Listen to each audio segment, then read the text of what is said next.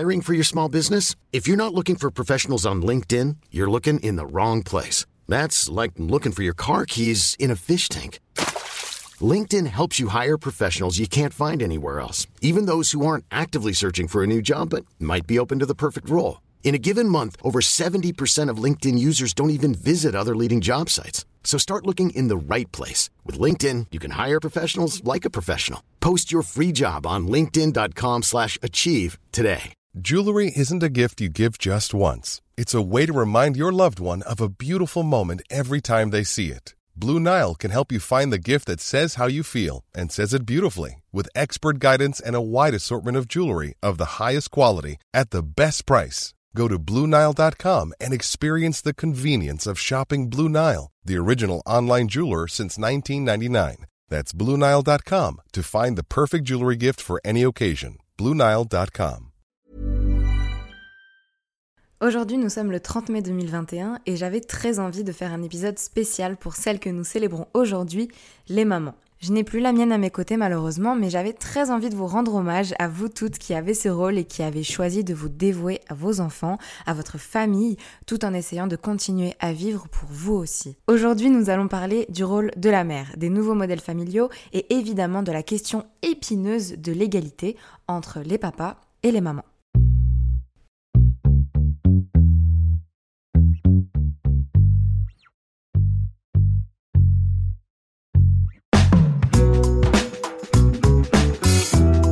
Vous écoutez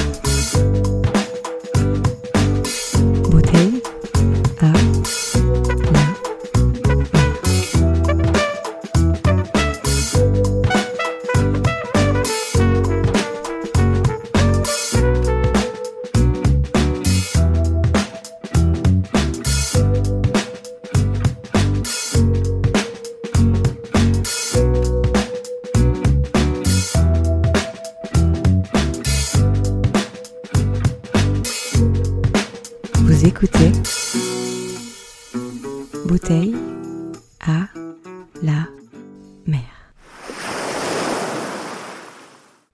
Avant de rentrer dans le vif du sujet, j'aimerais faire un petit disclaimer qui me semble quand même très important, puisque je vais parler de femmes et d'hommes, de mères et de pères, mais n'y voyez pas là une vision binaire de ma part. J'utilise les termes qui vont convenir à la majorité pour faciliter la compréhension de toutes et tous, mais évidemment qu'une mère ou un père ne correspondent pas forcément à ce que l'on considère être un homme ou une femme. Il peut y avoir deux mères, il peut y avoir deux pères dans une même famille, il peut y avoir des personnes non binaires comme des personnes gender fluides. Bref, comme vous l'aurez compris, vous êtes sur un podcast que j'essaye de faire le plus inclusif possible, donc n'y voyez surtout pas de mauvaises intentions de ma part, c'est simplement par facilité que je ferai très souvent le raccourci homme, femme, père et mère, mais vous êtes toutes et tous incluses et inclus dans mes propos, peu importe à quel rôle vous vous identifiez.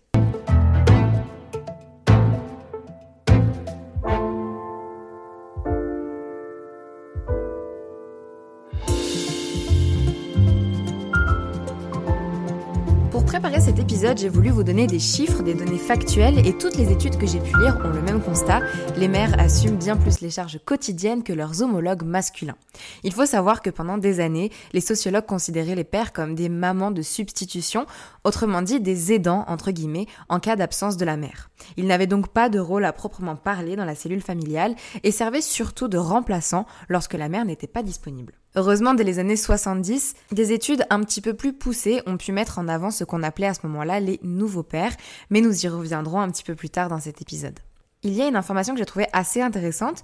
Est-ce que vous saviez que dès l'âge de deux mois, les nourrissons sont capables de marquer la différence entre le père et la mère selon son rythme cardiaque? En effet, il semblerait que les bébés s'agitent plus en présence de la personne ayant ce rôle de père qu'en la présence de celle qu'il reconnaît comme étant sa mère. Les rôles parentaux sont donc bien distincts et marqués évidemment par les rôles genrés de la société et une dose de sexisme non négligeable.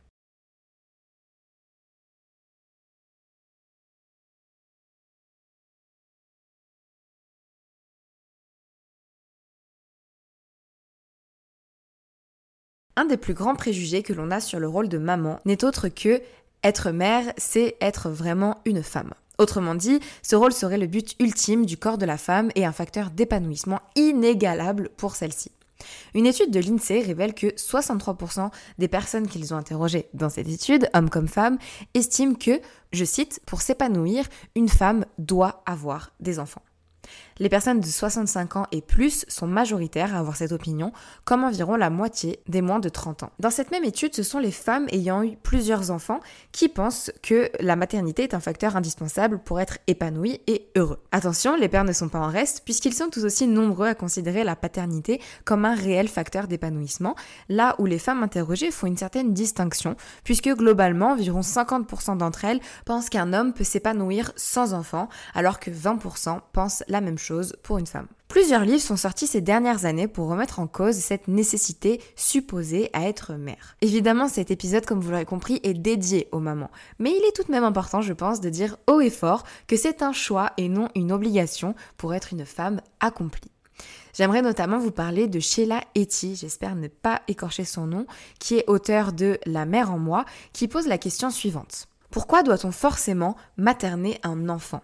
La maternité ne peut-elle pas aller en sens inverse, vers nos mères, vers nos grands-mères, pour combler les besoins de ceux qui nous ont précédés? Elle nous dit aussi, en tant que femme, on ne peut se contenter de dire qu'on ne veut pas d'enfant. On doit avoir une idée de ce qu'on va faire à la place. Et ce projet a intérêt à être ambitieux. Choisir de ne pas être mère est en effet un choix parfois incompris, voire méprisé. Il faut souvent se justifier, prouver ses ambitions, montrer que l'on est suffisante et que non, nous ne sommes pas moins des femmes si nous ne sommes pas mères. À ce sujet, Orna Donat, qui est l'auteur du livre Le regret d'être mère, dit je ne fais pas de la propagande anti-maternité. J'essaye simplement de dire que nous sommes toutes différentes les unes des autres. Et ce n'est pas parce que nous sommes toutes des femmes que nous souhaitons toutes prendre le même chemin. Cela peut sembler banal, mais même en 2020, ce n'est pas encore acquis.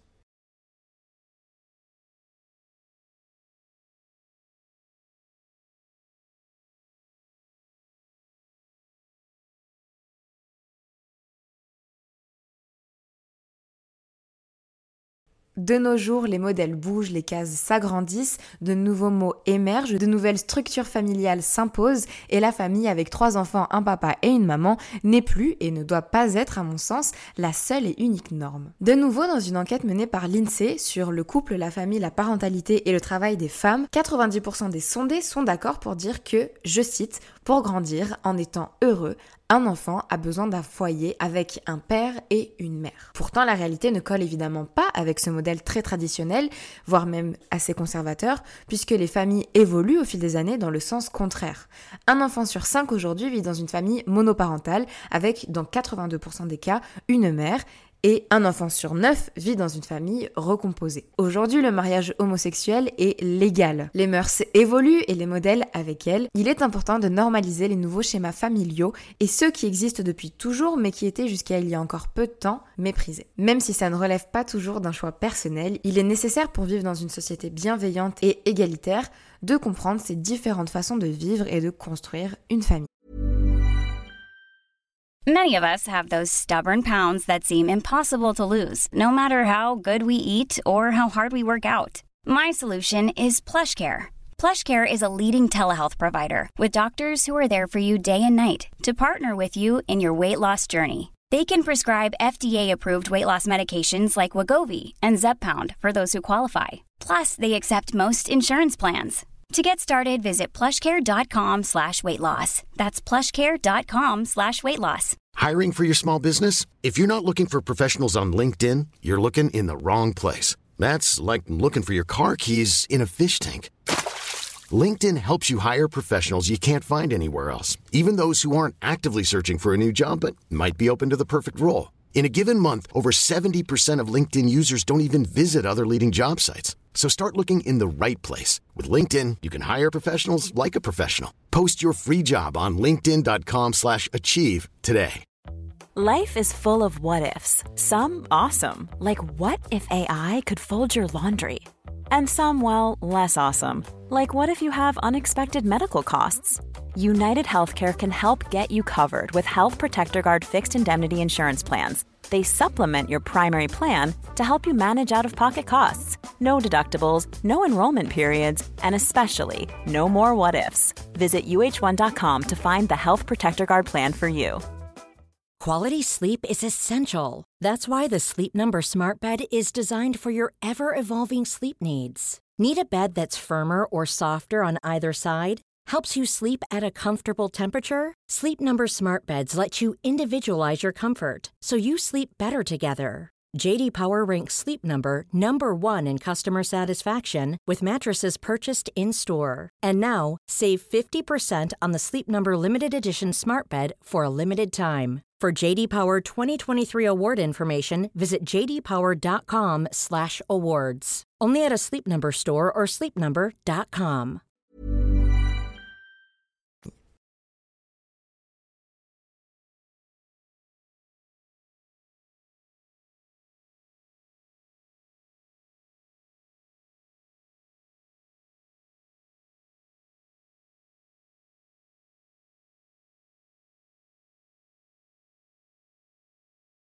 Un autre sujet essentiel lorsque l'on parle de parentalité est évidemment l'égalité entre le père et la mère. Comme nous le disions plus tôt dans cet épisode, les rôles de genre sont implantés ancrés dans nos sociétés et jouent nécessairement sur les rôles du père et de la mère. Il est important de souligner que l'éducation est déterminante dans le développement d'un enfant et de ce fait déterminante pour les stéréotypes qu'il va intégrer tout au long de sa vie. L'éducation parentale est un réel outil pour permettre une répartition plus égalitaire des tâches et des responsabilités assumées par les hommes et les femmes, notamment au sein de la famille. Je vous parlais justement de ceux qu'on a qualifiés dans les années 70 de nouveaux pères. Aux États-Unis, en 1965, les pères passaient en moyenne 2h30 par semaine à s'occuper de leurs enfants contre 6h30 en 2000. En 2010, il y avait trois fois plus de pères au foyer que 10 ans en arrière et on voyait de plus en plus de familles avec des pères seuls. On a souvent tendance à croire qu'un père n'est pas aussi maternant qu'une mère du fait de sa biologie. Vous savez ce fameux instinct maternel qui est inné et propre aux femmes. Eh bien surprise, c'est faux. Des études démontrent que les pères sont biologiquement tout aussi sensibles à leur progéniture que les mères, même si, du fait des rôles de genre, ils interagissent différemment avec eux. Ce qui m'a étonné, c'est de lire qu'il a fallu attendre les années 70 pour que des études émergent sur la capacité des pères à s'occuper de leurs enfants en comparaison Ces derniers savent évidemment distinguer la faim ou la fatigue et répondre aux besoins de leurs enfants. Ils sont dotés des mêmes réactions physiologiques que celles des mères. Certains biologistes ont même démontré que les papas et futurs papas ont de réelles modifications de leur physiologie. En 2000, la psychologue Anne Storey a montré par exemple que les futurs pères avaient une augmentation des hormones de prolactine qui favorisent la production de lait, la même que chez les futures et les jeunes mamans. Pour autant, même si les pères et les mères ont des réactions physiologiques similaires, ils n'ont factuellement pas les mêmes implications dans le quotidien. C'est ce qu'une étude de l'INSEE menée en France en 2005 démontre. Elle a cherché à évaluer la participation des parents à cinq moments clés de la vie des enfants, qui sont l'habillage, l'accompagnement à l'école ou à la crèche, les devoirs, le coucher et les loisirs. Pour cette enquête, 1600 personnes vivant avec au moins un enfant de 14 ans ont été interrogées. Le premier constat flagrant est le suivant, les pères s'investissent moins que les mères dans les tâches du quotidien. L'enquête nous dit, je cite, en dépit de nouvelles conceptions de la paternité fortement médiatisée et du développement de l'activité féminine, la participation des hommes aux soins et à l'éducation des enfants progresse peu. S'occuper des enfants reste une prérogative féminine, la division sexuelle du travail parental se modifie lentement. L'étude révèle le fait que le plus souvent les activités telles que les devoirs ou l'habillage sont assumées par les mères. Les seules activités plutôt mixtes sont le coucher et surtout les loisirs, puisque dans plus de 60% des foyers, père et mère participent à part égale aux activités ludiques.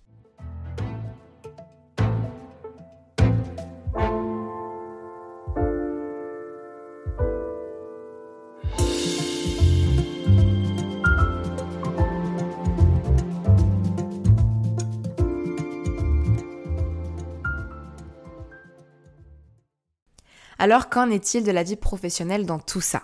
Est-ce que vous saviez qu'une personne sur quatre estime qu'en période de crise économique, les hommes devraient être prioritaires pour trouver un emploi?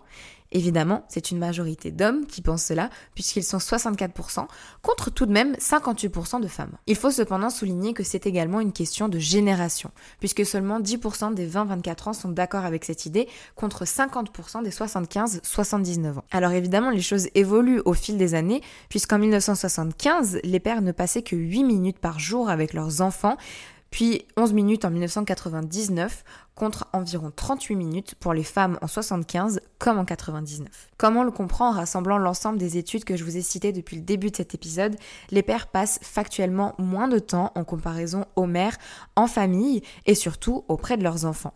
Cela dit, les choses changent, les modèles évoluent et ces études restent évidemment sur une vision très hétéronormée comme vous l'aurez constaté.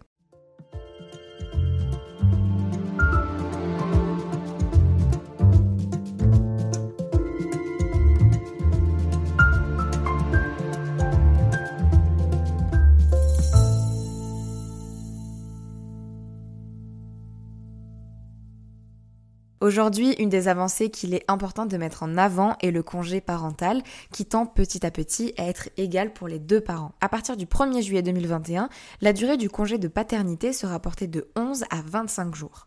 Pour une mère qui attend son premier enfant ou son deuxième enfant et que dans ce cas le premier est à charge et ou est né viable, le congé maternité s'élèvera au total à 16 semaines réparties en 6 semaines de congé prénatal et 10 semaines de congé postnatal.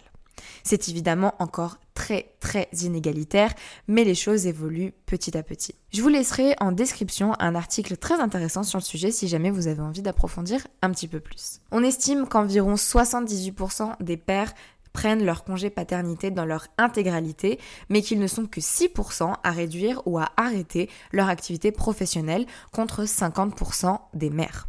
De ce fait, 55% des mères disent prendre en charge les différentes responsabilités du foyer et ainsi la charge mentale qui en découle contre environ 8% des pères. C'est quelque chose qui reste malheureusement encore très ancré dans la société. Les femmes, et qui plus est les mères, supportent la charge mentale et prennent en charge leur foyer.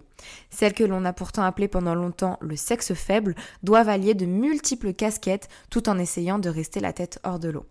Un rôle qui n'est pas toujours facile d'assumer. Aujourd'hui, 95% d'entre elles reconnaissent un impact négatif de la maternité sur un fond de sexisme ambiant souvent fort, comme le dit une étude menée par le gouvernement. Si j'ai décidé de faire cet épisode, c'est pour rendre hommage à toutes les mères qui m'écoutent aujourd'hui, tout en étant réaliste sur la réalité de ce qu'elles assument au quotidien. Être mère doit être un choix et non une pression sociétale ou un aboutissement pour être heureuse. C'est un choix qui est propre à chacune et qui ne remet jamais en question la valeur ou la légitimité d'une personne. Bravo à vous, bravo à toi, vous êtes toutes merveilleuses. Joyeuse fête des mères.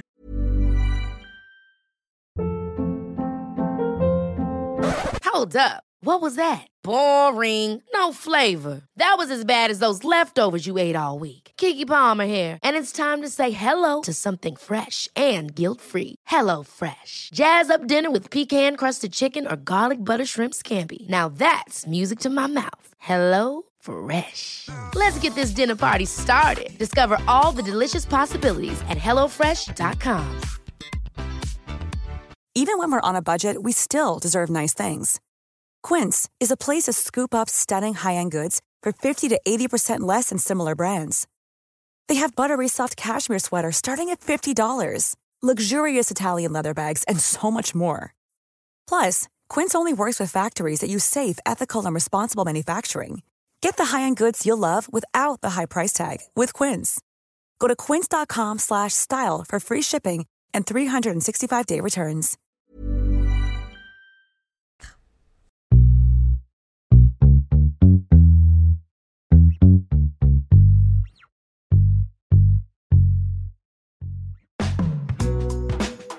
Merci à toi d'avoir écouté l'épisode jusqu'au bout. Je t'invite dès aujourd'hui à soutenir Bouteille à la mer en mettant 5 jolies étoiles sur Apple Podcast avec un commentaire pour me dire ce que tu as pensé de cet épisode.